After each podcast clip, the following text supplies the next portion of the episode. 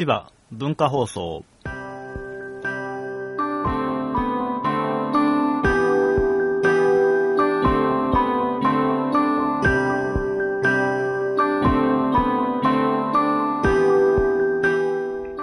はい、どうもどうも、えー、ひろしです。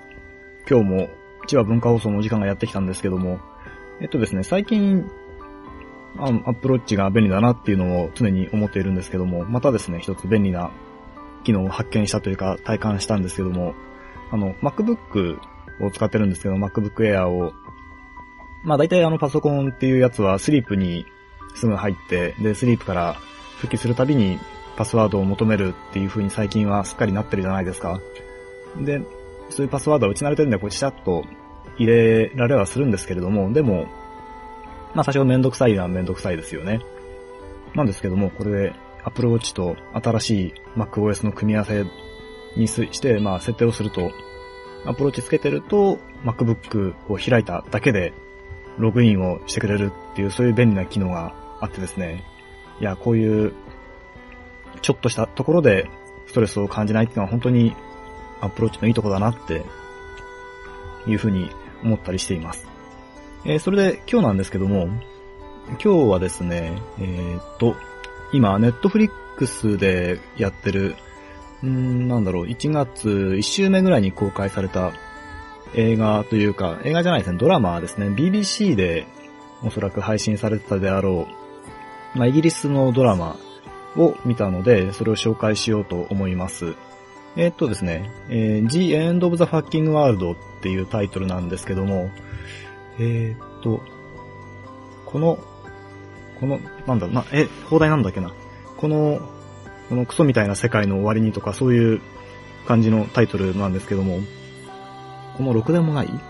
だったかな。えーっと、まあそういう作品がありまして、ちょっと止めて確認しましょうね。はい、確認しました。えっ、と、この最低な世界の終わりというタイトルでした。えっ、と、で、どんな話かというとですね、あの、17歳の高校生ですね、少年少女の2人のロードムービーなんです。えっ、と、まず少年の方はジェームズって言うんですけども、彼はですね、自称サイコパスで、えーまあ、気候に走ったりしてるんですけども、まずあの、9歳の時に、えっ、と、フライヤーですね、こう、揚げ物を作る機械ですよ。で、そこで油がこうグツグツと煮立ってるところに自分の左手を突っ込んでみたりとかしてですね、あの、痛みを感じないというような、そういうことなんですかね。えっと、ユーモアのセンスがないとか、そういうことも言ってますけども、まあ9歳の時にそういうことをして、自傷行為をしてで、15歳の時にはあの、近所の猫を殺したりですね、して、その後も、その辺にいる、こう、手頃な生き物は大体殺してるっていう、そういう少年です。で、そんなシーンがあるので、最初の方はですね、見ててこう目を背けたくなるというか、あー、痛い、辛いみたいなそういう気持ちになるんですけども、まあ大体ですね、5分もしないうちにそういうシーンは終わるので、ちょっとね、苦手な方も頑張って、その辺だけ我慢してもらえれば大丈夫かなと思うんですけども、えー、そして、彼はあの父親と二人暮らしをしていて、で、父親っていうのはよく喋るタイプで、で、くだらない冗談を言う、あの、ハゲた男なんですけども、そのせいであの、ビッグヘッドなんてね、あの、チンコ頭なんていう風に陰口を叩かれたりしてるんですけども、えっ、と、そんな父親にジェームズは苛立っていて、で、いつかこう殴ってやりたいなんてことも思ってます。で、彼の楽しみといえば、先ほども言ったように小動物を殺害することぐらいなんですけども、小動物にも飽きて、だいたいね、その辺にいる奴はもうみんな一回殺したことがあるので、で、そろそろ飽きてきたので人間を殺したいと思っているそんなジェームズ。そしてもう一人の登場人物が、アリッサっていう少女ですね、少女の方。えっ、と、この子は問題行動を起こす少女で、まあ、口は悪いんですけども、えー世の中はみんなクズばっかり、バカばっかりって思ってるタイプですね。で、彼女がそんなに苛立っている原因の一つには、ママ父との関係があるんですね。えーそう、お母さんが、えー離婚していて、で、最近、まあ、新再婚したと。で、なんか双子が生まれてるんで、まあ1年以上前からそのママ父との付き合いはあるんでしょうけども。で、このママ父っていうのは非常に押し付けがましいやつで、まあ自分は正しいと思ってるでしょうね。で、あの、彼女アリッサのこうブラの色にまで文句をつけてくるっていうタイプですね。見た目はこう伊達男風なんで、その辺がなおさら思春期の女の子からしたらば鬱陶しく感じるんじゃないでしょうかね。えー、で、あの、学校でランチタイムがあるわけですけども、そのランチタイム中に一つのテーブルを、まあ、6人ぐらいで囲んでるんですけど、みんながですね、スマホを持って、えっ、ー、と、テキストチャットをしてるんですよ。で、目の前の子がアリスさんにメッセージを送ってきて、なんで目の前にいるのにこんなつまんないこと送ってくんの？みたいな感じで切れてですね。で、スマホをぶち壊すんですね、自分の。で、それでそのテーブルを離れて、同じ食堂の、食堂の中にいた、こう見るからに孤立してるジェームズと出会うわけですね。で、えー、アリッサから見ると、まあ、ジェームズってのはちょっと他の奴らとは少し違うように見えると。まあそういうわけで、えー、ジェームズに近づいていくアリッサーと、そして、えー、アリッサーを殺してみたいっていう、ジェームズにするとそういう気持ちがあるわけです。その、アリッサーが近づいてきたことで、あ、こいつを殺してやろうっていうふうに思うわけですね。まあなので、その彼女が近づいてくることに対して拒絶をしない。と。で、まあ、一緒に出かけるというか、まあ帰り道一緒になって、で、アリさんこう、延々不満をぶちまけるわけですよ。どんどんどんどんいろんなことを話していくんですけども、その度にこう、何か言われると、ジェームズはこう、OK、OK、OK っていう風に、うん、はいとか、そんなことしか言わないわけですね。まあ大体、その年後の男なんていうのは、まあもっと年取ってもそうかもしれませんけども、こう知ったようなことを言いたかったりとかするじゃないですか。いや、それは違うよ、こうした方がいいよとか、そういうことを